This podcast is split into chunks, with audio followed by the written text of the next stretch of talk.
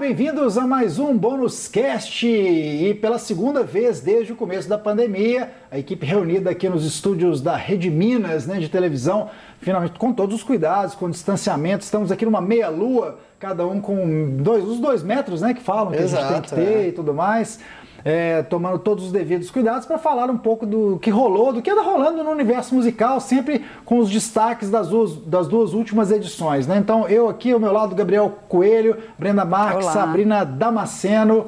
Vamos que vamos, né, turma? Isso aí, lua inteira. Experiência. Eu acho que esse bônus cast todo a gente pode dar uma pausa, deixar só o Van Halen tocando, porque foi muito complicado, pesado, pesado, pesado a gente é. ter que se despedir de um grande ícone assim da guitarra, né? Talvez a gente até estava discutindo isso, né? Se é o maior ou o segundo maior. Sim, e não, é. não cabe comparação, né? São dois grandes guitarristas o Ed Van Halen. E a gente per perdeu, infelizmente, né, esse 2020 que já está tão duro, né? É, começou, a gente começou lamentando antes da pandemia a morte do Neil Peart, né? O tanto que isso mexeu com todos os bateristas na época. E o que mexeu com o mundo da música, na verdade, quando a gente perde um ícone desses, né? Não interessa o instrumento que toca. Principalmente esses que são muito mestres, né? O Neil Peart, várias vezes considerado o melhor baterista do mundo nas revistas especializadas, o Van Halen seguindo. No caso do Van Halen tem uma coisa ainda mais maluca, porque é um cara que realmente revolucionou a guitarra, né? A história. Ele, ele inventou um novo jeito de se tocar o instrumento. Então Sim. todos os guitarristas que vieram, e aí é legal ver isso mesmo nos tributos prestados a ele via redes sociais, né? Ing Malmsteen, todos aqueles, tipo o Tom Morello, a gente já, já, já se pegou no, no, café, né, Gabriel? Não, discutindo. foi uma daquelas discussões de corredor ali, né? Eu mais representando a Jovem Guarda, Jovem Guarda nada, né? O povo mais novo a gente embarcou numa discussão dessas aí, de qual que na época uhum. era o guitarrista, melhor guitarrista vivo e tal. Mais inovador, talvez. Mais inovador, né? exato. É, é. E aí a gente estava muito nesse ponto aí entre Van Halen e, e, o Tom Morello, né? Se não me engano, que deu sequência mais... essa, esse tipo de inovação. Mas aí o próprio Tom Morello, ele, não sei se você viu, eu te mandei exato, no Instagram, é. ele falou assim, cara, olha tem o Van Halen e depois o resto. Não dá para ninguém tentar exato. chegar aos pés dele Aí, nesse... mandou tipo assim, ó, tá explicado, pronto, tá resolvido, a polêmica vazia. E o estilo de guitarra que ele fazia, acho que popularizou muito o instrumento, inclusive, né? Por mais assim que tenha sido um, um grande tenham tido um grande significado para guitarristas e influenciado guitarristas, popularizou o instrumento também até para quem é ouvinte. É, e a gente vê também uma coisa que eu achei legal, um paralelo, que o Van Halen mais do que um, um guitarrista, por isso ele inovou, né? Assim, revolucionou a forma de se tocar guitarra e tal. E ele acabou criando a própria guitarra, né? Ele fez a famosa Frankenstein lá, que ele, você viu, ele, ele foi dele pintando, com, usando fita isolante, ele queria uma, um braço de Fender é um corpo no geral de Fender, mas com captador de Gibson. Então isso na época ele teve que desperdiçar vários componentes, né? É isso, ele foi criando uma guitarra que, que, com a qual ele se expressasse melhor, né? Exato. Então assim, não servia falou, exatamente o Fender ou a é, Gibson, né? Igual a gente falou, o cara reinventou o uso da guitarra é, no rock. Então, tipo, para ele tocar, obviamente, não teria nenhuma guitarra que cons conseguisse comportar um, um Ed Van Halen tocando. E, cara, o Ed Van Halen é muito marcante, assim, para muita gente. Eu até falei no, no primeiro Fora do Normal ali, que uma das primeiras conexões minha com o rock foi o Dreams do Van Halen. Então, tipo assim, cara, eu acho que marcou uma geração. E que já assim. é da assim. segunda fase, né? Do é, sim, exato. Tá? Então, tipo, eu acho que é, nesse quesito os caras foram muito, muito além do que estava uhum. se esperando, assim, e realmente muito marcante para uma geração do rock, uma popularização também daqui do, do rock, né, cara? Sim, eu acho que o Van Halen é, ele, ele, atingiu muita gente. Eu tava até, eu esqueci, cara, o nome do programa, mas procurem no YouTube. Eu assisti logo após a morte dele, se eu não tinha visto essa entrevista antes, é com uma oriental, é nos Estados Unidos, é um programa lá do, é, enfim, é uma dessas palestras, né, para algum grupo empresarial grande nos Estados Unidos. E eu sei que a apresentadora ela tem o olho puxado, então né, eu fiquei, ah, deve ser uma oriental, enfim, descendente de, de orientais nos Estados Unidos, eu não, não lembro o nome dela, mas é só colocar no YouTube que vocês localizam fácil, assim.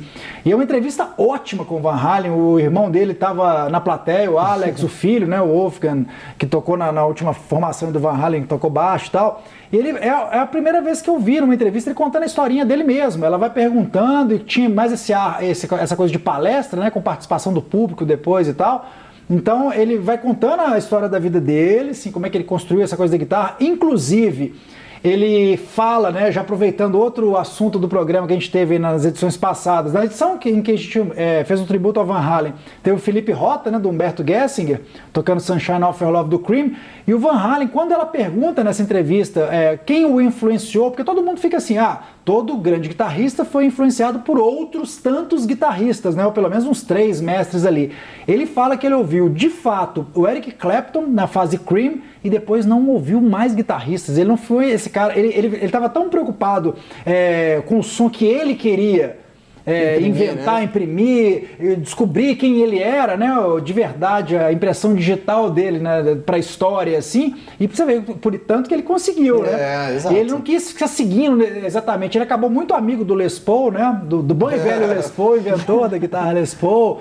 Ele conta umas histórias ótimas que o Les Paul morava em Nova York, ele, ele, ele sempre em Los Angeles, então tem aquele fuso horário americano da costa, né, de costa a costa, que é absurdo, e que o Les Paul ligava para perguntar coisas que não tinham nada a ver com música, ou tá bem aquele papo quase de comadre, compadre, né? Tipo, e aí, cara, você usa, você adoça o seu chá, né? ou não? E que ele morre de rir, né? Que dois guitarristas, tipo, enfim, hiper conceituados, e eles nunca falavam, e, e falou que essas ligações eram geralmente três horas da manhã, né? Nossa, por causa do fuso horário. Maravilha, cara. Então o Les Paul ligava, e aí, Van Halen, tô com uma dúvida aqui.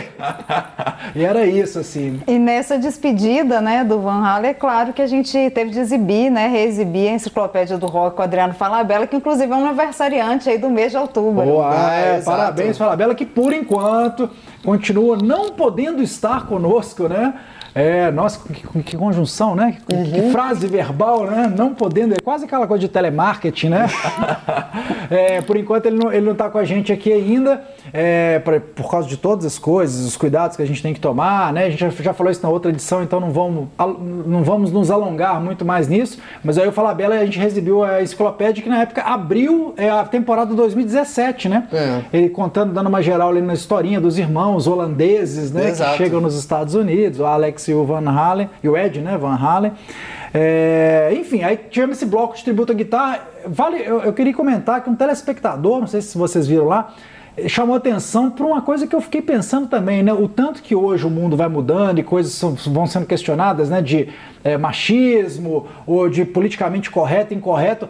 Alguém falou assim, cara, o Hot for Teacher, que ótimo ver aquele clipe, mas ele, pros tempos de hoje, ele, ele, ele como dizer, temos problemas, né? Pô, a gente estava discutindo ali na, na quarta-feira, porque a, a, morte do Van Halen foi na terça, né? Se eu não me engano. Foi, terça para quarta. Exato. Nossa, pegou a gente ali, a é. nossa data de produção no limite. É. E aí, beleza, todo mundo fez o que tinha que fazer, a gente gravou e tal, e a gente ficou de escolher qual clipe que a gente ia reprisar no programa, depois ali na quarta, depois da gravação. E o Terence me pergunta assim, ah, vamos tocar o for Teacher ou Eruption? Aí eu, tipo assim, caraca, Rod for Teacher tá datado, hein, bicho, porque... Ah, não, porque Dia das Crianças tem a ver. Eu, tipo assim, pô, Terence, mas tá meio. Até pra isso é complicado. Até né? pra isso é complicado, cara. Porque Rod for Teacher, as crianças estão meio ali, secando a professora, é um rolê é. meio estranho, né? É. Realmente, é outro mundo, né, cara? Não é. tem nem é como tipo, julgar com as até, de hoje, né? É, até aquela coisa assim, cara, ah, tipo, que escola o quê? Vamos é. tocar, vamos zoar geral, né? Vamos azarar a professora. Tem é o outro é lado do The Wall, né? Mundo, né? O outro lado do The Wall. Exatamente, Caraca, vamos tocar total. o terror, né? Poxa, é. Agora, a música ao mesmo tempo é que uma introdução de guitarra, uma das melhores execuções de guitarra, né, do Van Halen, assim, eu acho que de tantos clássicos que ele compôs, esse é um, é um, esse é um muito marcante, né? Uhum. Já começa com a bateria demoníaca assim, do Alex, e é uma música realmente um dos clássicos, né, deles. Ah, cara, Van Halen aí tem clássicos Nossa, para vender. É o famoso para mais de metro, pra né? mais de metro, pelo amor de Deus. Politicamente incorreto, mas assim, destruindo na guitarra assim. É, com certeza. Não, o Van Halen nos anos 80 ali era totalmente politicamente correto, né, cara? Não, é, total, Não tem total. como. O rock era muito politicamente rock era correto. É. Transgredindo, transgredindo é. tudo, é. Sabrina, tivemos também ainda no rock na cidade que era do sertanejo e foi tomada né, por grandes bandas de rock. Estamos falando de Goiânia. Tivemos uma banda de lá muito legal, né? Nessa última edição agora. Na última, é, do dia 17, a banda Blow Drivers. Inclusive, eles comentaram antes, né? Já tinha feito contato, convidado para participar. Aí eles, nossa, vocês também vão entrevistar a Carne Doce, que é daqui. É, Ficaram super empolgados. Pois é, vocês estão bem representados, né? O rock goiano tá bem na fita. A gente tá fazendo visitas diretas a Goiânia, né? Constantes. Pois é, não, por acaso, né? Pois muito é, bom o material. E aí eles até perguntaram, ah, mas como é que vocês descobriram a gente, que a gente não está atualizando as redes sociais. E aí, nesse caso, foi o Terence que me mandou também um print, acho que foi no Twitter, que você encontrou por acaso também, sim, né? Sim. A gente garimpa, né? É, a gente vai garimpando. É até bom dar umas explicações, que tem vários meios de chegar até o garimpo. As bandas podem mandar materiais para o nosso e-mail, nossas redes sociais, e a gente também tem esse trabalho, Sempre né? Garimpando. Exato. Não quer dizer que mandou, entrou, porque não funciona assim, é. né? Tem e... uma curadoria, também tem que casar, às vezes, com o tema do programa. Sim mas a gente vê tudo com carinho e, então assim, podem mandar o material que a gente fica de olho. E assim, foi super fofo, eles super empolgados, eu mandando, só, estamos gravando, vamos até fazer um mini doc, porque a gente é, gravou, a nossa história mudou muito, né?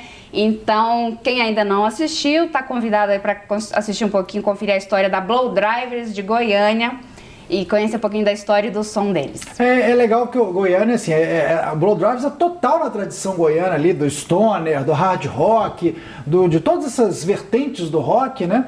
É, e via Monstro Discos, porque aí a gente precisa entender essa coisa de mercado, né? Por que Goiânia, que era considerada uma das capitais de sertanejo e tal, cara, é um trabalho de lá de trás, né? Que começou mesmo com a Monstro, com os festivais da Monstro, e depois com o selo Monstro Discos mesmo, né? Que é ali na figura do, no primeiro momento, Fabrício Nobre, Márcio Júnior, Léo Razuki, o Léo Bigode, o quarteto fantástico ali da Monstro no primeiro momento, depois eles membraram, hoje a Monstro é, não, não ficou todo mundo, né? Mas eles continuam, né? O Fabrício se descolou e faz o Bananada, o Léo Razuki e o, e o Bigode continuam na, na Monstro, o Márcio continua assim, junto com eles, mas não podendo atuar né, mais efetivamente, ele está fazendo outras coisas também. Mas assim, esse legado está aí, continua, eles continuam fazendo é, boas é, lançando bons discos, boas bandas e tal, pegando é, gente legal da cena de lá, né? Pois é, mas uma coisa que, que os rapazes da Blow Drivers comentaram é que é difícil, assim, apesar de já conseguirem se consolidar, ter uma cena rock, já eles lutam contra o estigma do sertanejo. Então, assim, Sempre, né? ele fala assim, rock hoje é resistência.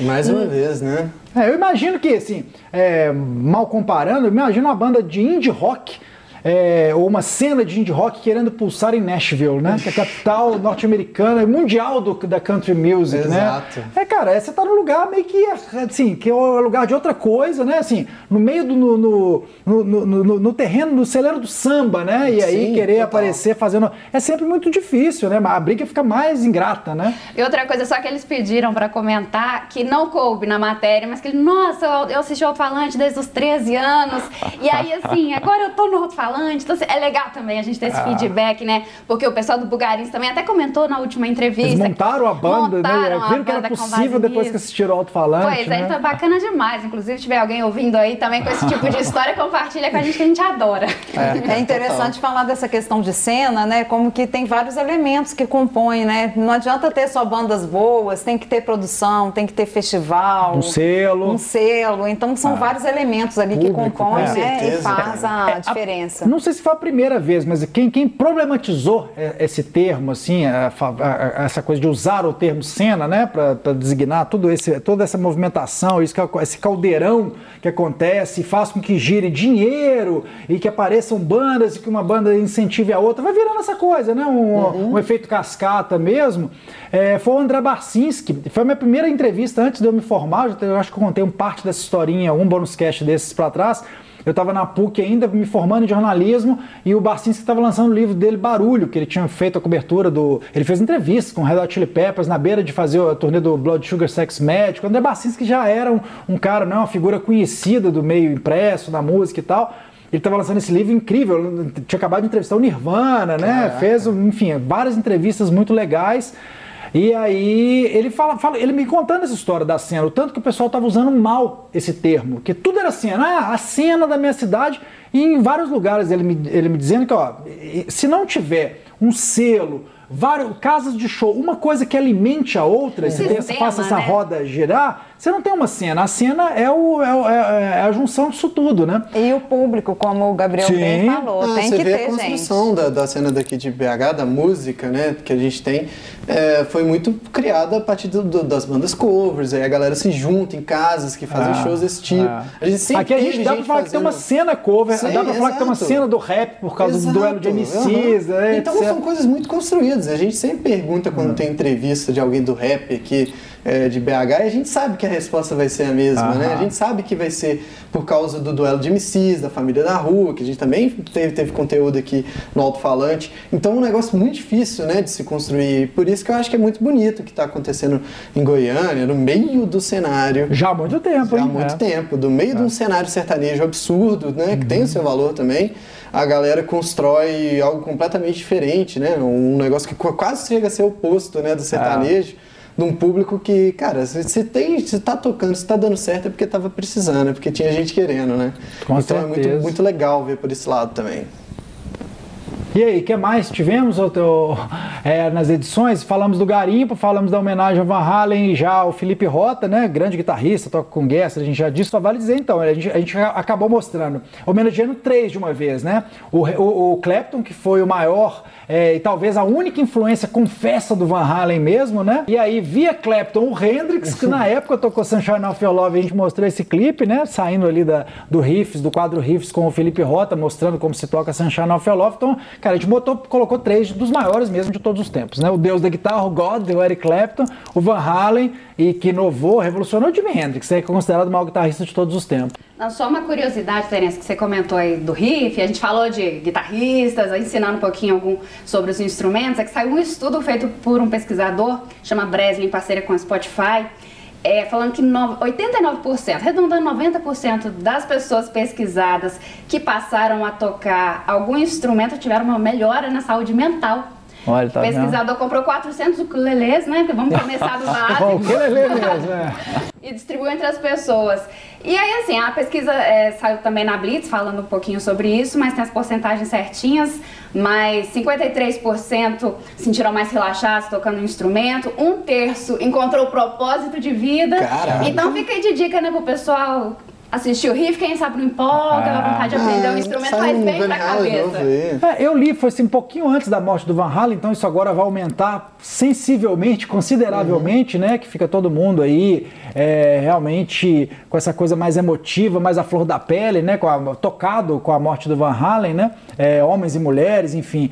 É, mas antes do, da morte do Van Halen, eu já tinha visto uma pesquisa em algum lugar falando que durante a pandemia o, teve um aumento significativo de, no, vendas, de venda de guitarras. De guitarras. Quer dizer, de, ou seja, cara, tá todo mundo. Lembra? a gente começou o ano, né? O ano eu passado. Viva, o César comprou a guitarra lá pra casa, virou cenário. É.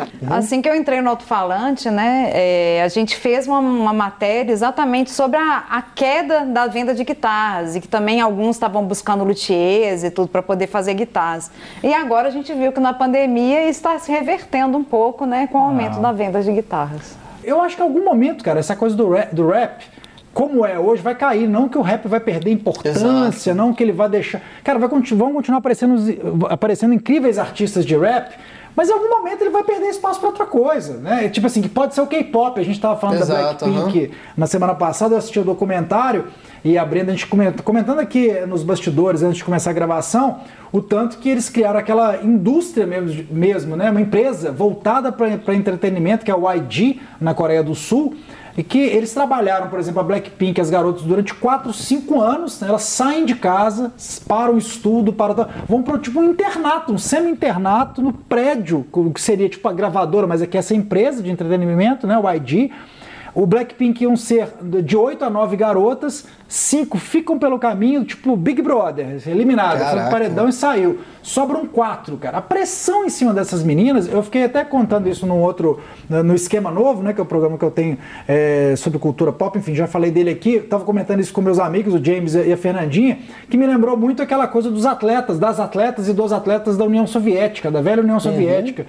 que era uma coisa meio de exército mesmo. E é engraçado que eles usam a palavra army, né, uhum. para classificar os fãs, de, né? De, de, de Black Exato. e tal, assim. Então é uma coisa de, de um internato mesmo, de um semi-internato. Elas ficam 4, 5 anos sem ninguém saber quem elas são. Uhum. Aí de repente elas viram as maiores estrelas da música pop, né? um fenômeno.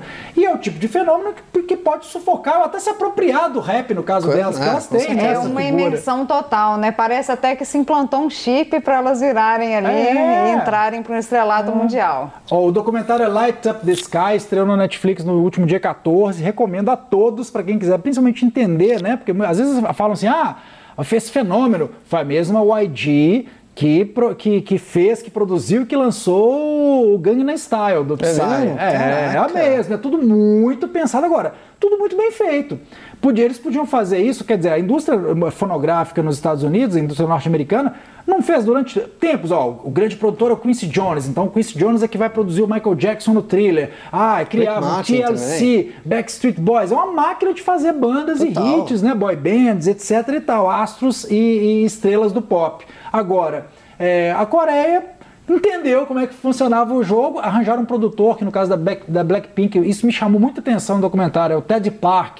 Cara, o cara, ele produziu, gravou e compôs todas as músicas. Então, o cara é um gênio, né? Barra, tem que abrir Caraca. um parênteses e falar, esse cara é um gênio da música. E ele fala uma coisa muito legal no documentário, isso eu tô dando uns spoilers, porque, enfim, não sei se todo mundo vai querer ver o documentário e tal, mas tem, tem muito mais do que isso.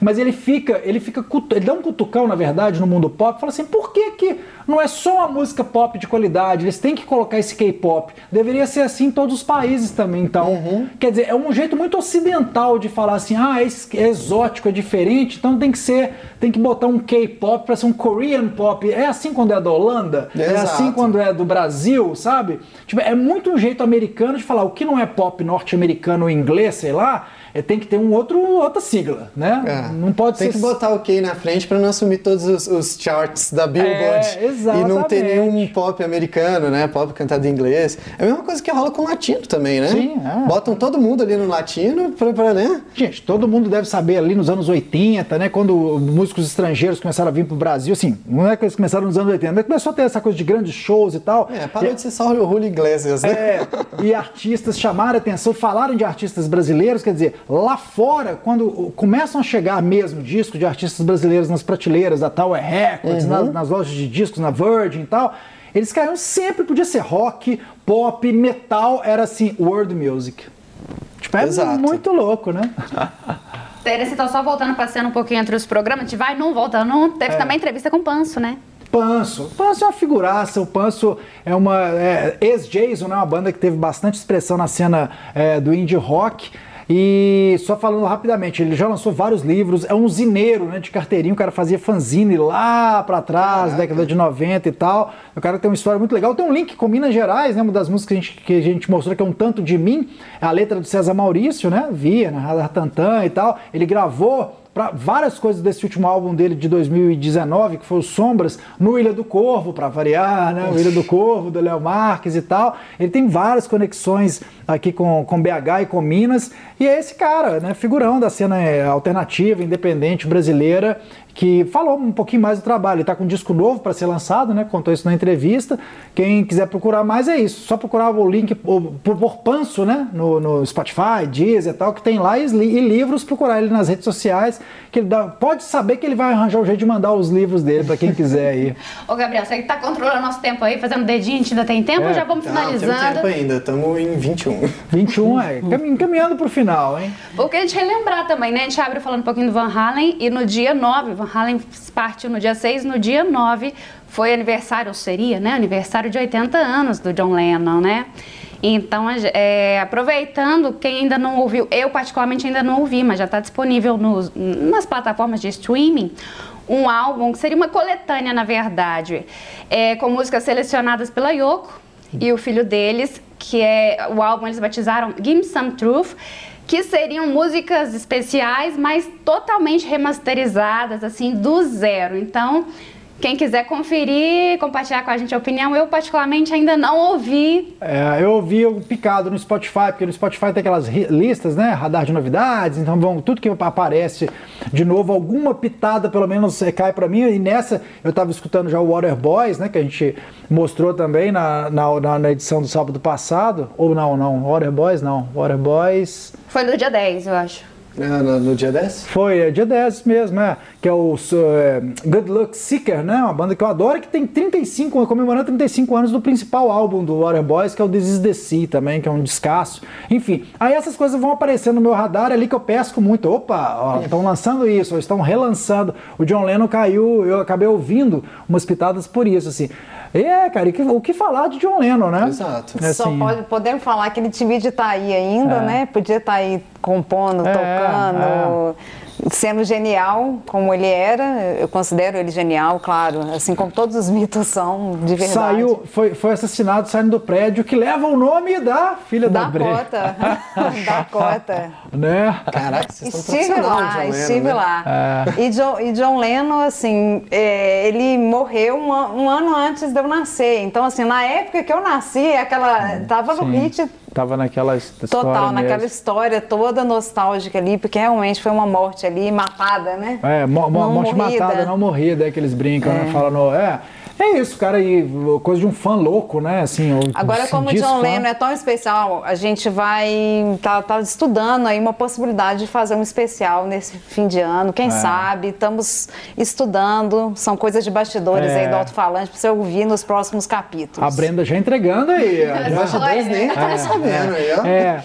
O... Não, é que é, é sabido, né, em Belo Horizonte, a gente tem, sempre teve, na verdade, continua tendo excelentes músicos e, e bandas que cobrem, né, que fazem é, versões dos Beatles e fazem cover mesmo dos Sim. Beatles, né, uma delas, Sgt. Peppers, comemorou, não sei quantos anos, agora não sei se foram 30 anos ou algo assim, se eu vier, eu sei, eles têm que sei que eles estavam comemorando aniversário, a banda, a primeira que foi para Liverpool participar daquele da Beatle Week, Exato. inclusive eu, A BH, Vitor Week. é, né? que um. Aí depois fizeram a BH Beatle Week, né? Hoje o Ageu, que era do Sgt. Peppers, está sempre à frente da BH Beatle Week. Não, é legal de lembrar porque eu, agora que, eu- que vocês falando me veio aqui. A gente teve uma alta no YouTube do Beatles in Concert na semana passada. Foi um especial Agora eu entendi. E a galera sempre comentando lá, muito bom, cara. É. Eu fui, pude ir no show fazer lá também. Gabriel com camisa dos Beatles hoje, Ah, é vocês verdade, não podem ver, né? Mas é. ele tá É, ali. dá ó. pra rever no nosso YouTube. É, muito pra bom, quem não então, conferiu ainda, galera. teve É especial tipo assim, ano passado, experiência, né? Nossa, fora do comum, assim. Cara, é uma fora pena. caixa. É uma pena que a gente não conseguiu ainda su- subir pro YouTube é, e provavelmente a gente vai ter que disputar, fazer muitas disputas de direitos Exato, autorais, né, é. Gabriel? Better Call Saul, né? É. Com o especial que foi gravado lá em Liverpool, né? No Sgt. Peppers, logo que eu, era um menino no alto-falante, né? Foi logo no primeiro, primeiro com meses de vida no alto-falante, eu fui para Liverpool acompanhar lá a Beatle Week e tal, e cobri essa participação do Sgt. Peppers lá. Então, é, um- gerou um especial muito legal, mostrando como é que funciona o festival, é, as bandas que participam no mundo inteiro, a convenção, né? Dizer, Tudo que envolve esse universo maluco Cara, da, os dos Beatles, Beatles. são selvagem na- na- nos direitos, cara. É Não, muito é, difícil. é, Assim, a gente fez ali o, o especial de 50 anos, né? de- dos discos do ano Sim, passado. sim. E, bicho, é, quando, quando eu consegui subir esse negócio pro YouTube, a galera do web da, da Rede Minas entrou em festa, porque eu acho que nunca tinha rolado de passar uma coisa com tanto conteúdo dos Beatles assim pelo De YouTube. liberarem Cara, eles depois, né? bloqueiam mesmo, selvagemmente. Primeiro assim. bloqueio, depois conversa. Depois conversa, é. Depois, primeiro atira, depois pergunta por quê. Mas assim, eles são selvagens assim, em relação É. a direitos, tanto que são poucos artistas que conseguem regravar coisas dos Beatles. É. E nesse papo aí de amizade entre John Lennon e regravação dos Beatles, é, a gente também teve o Elton John no programa, né? Com Gorillaz. Com Gorillaz. Com Gorillaz. Então, só pra dar uma. Elton John uma palha, literalmente né? animado. Exato. o Elton John, no, no final ali da vida do. do, do, do- caraca. Pode John lembrar Lennon. aí. Na- no final da vida do John Lennon ali, os dois tiveram uma amizade assim, É. fantástica, assim. Quase um relacionamento ali e tal. Pouco antes. Uma das poucas pessoas que cons- conseguiu ter uma amizade forte, assim, com o John Lennon, uma proximidade muito grande.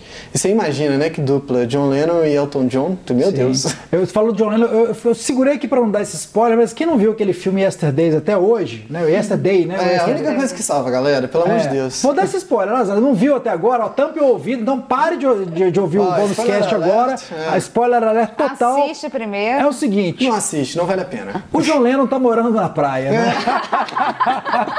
Cara, ele dá uma dica de vida, né? Cara, essa é a única parte que vale a pena do filme. A gente já comentou desse filme aqui? Já Ah, falando. sim, a gente é. falou que era um filme que tinha uma excelente oportunidade. É, começou bem, começa bem, meio Pô, que. se né? fosse uma sketch do Morreu Porta dos Fundos, ia valer, mais a, ia valer mais a pena. Cara, poxa.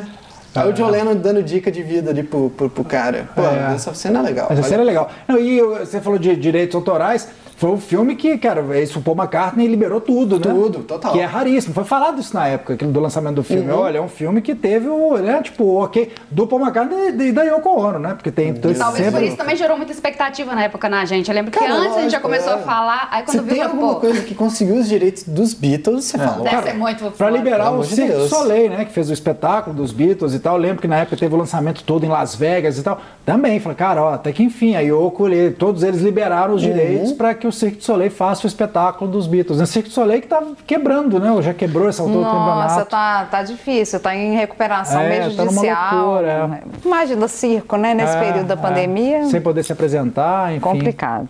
Então, mas algum. Esquecendo de alguma coisa, assim, eu fiquei pensando, mas fala, Acho destacamos que o se, ó, se a principal, gente né? esqueceu, merece o pessoal dar uma visitinha lá no nosso É, arquivão no. YouTube e conferir. É isso aí. Estamos de volta, já estamos gravando, né? Sabrina, Brenda, Gabriel, toda quarta. Ainda tocou meu celular aqui, ó. Vou desligar porque agora é hora, porque é para acabar mesmo o programa, ó. Tá é- chamando. É, porque já tá reunião, já, já, já tá na hora da nossa reunião. Então é, isso, Com a pessoal. chefe, vambora. Reunião com a chefe. Temos que parar o bônus cast. Vamos lá, até a próxima, até daqui 15 dias, né? Daqui. É, tá sendo, né? Vamos ver. Vamos ver. A gente espera retomar a coisa de semana a semana. Abração, valeu aí, Rogério Nonato, que nos aguentou até agora, morrendo de fome. Eu também. E é isso, Gabriel também. Abraço e até a próxima. Até. Forte abraço, galera. Até.